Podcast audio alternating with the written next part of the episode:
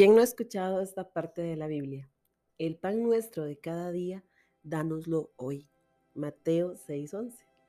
No sé si a usted le pasa, pero yo casi todos los días me despierto con hambre. Nuestro cuerpo, mediante un dolor muy peculiar en el estómago, nos recuerda que debemos alimentarnos.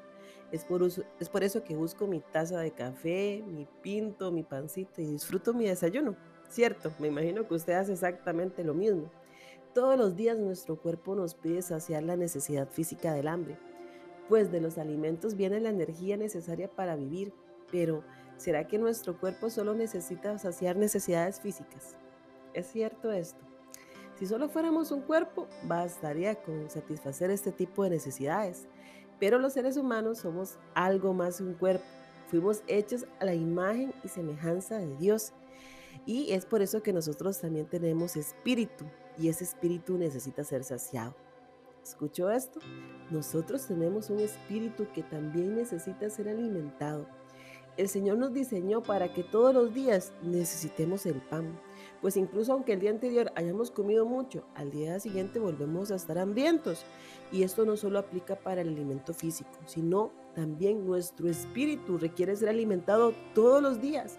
Y esa necesidad solo puede ser saciada a través de la palabra de Dios. Tal vez no te duele el estómago cada vez que tengas hambre espiritual, pero el dolor brota de otras formas.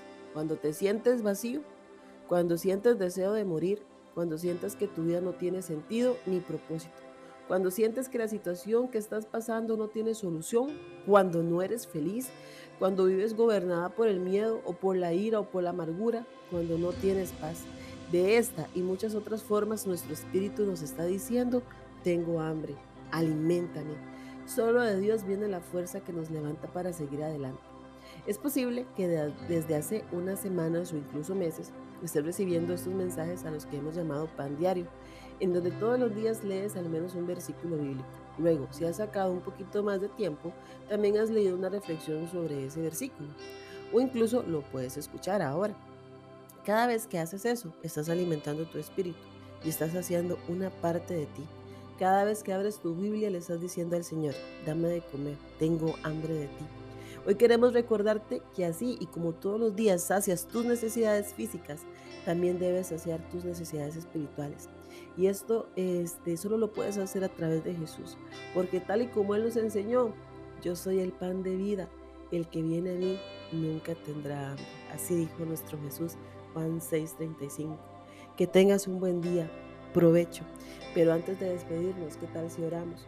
Porque este año está empezando y necesitamos el pan de cada día, cada uno de los días que tenemos por delante, esos 360 el resto de días que tenemos por delante. Necesitamos el pan físico, Señor, pero también necesitamos el pan espiritual, Señor.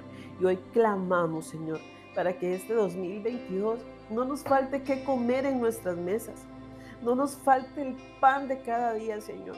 Pero no solo queremos alimentar nuestro cuerpo, Señor, también necesitamos, Señor, que el pan del Espíritu Santo descienda sobre nuestro espíritu, Señor. También necesitamos que tú con tu palabra vivifiques nuestro espíritu, Señor. Alimenta nuestro espíritu, Señor.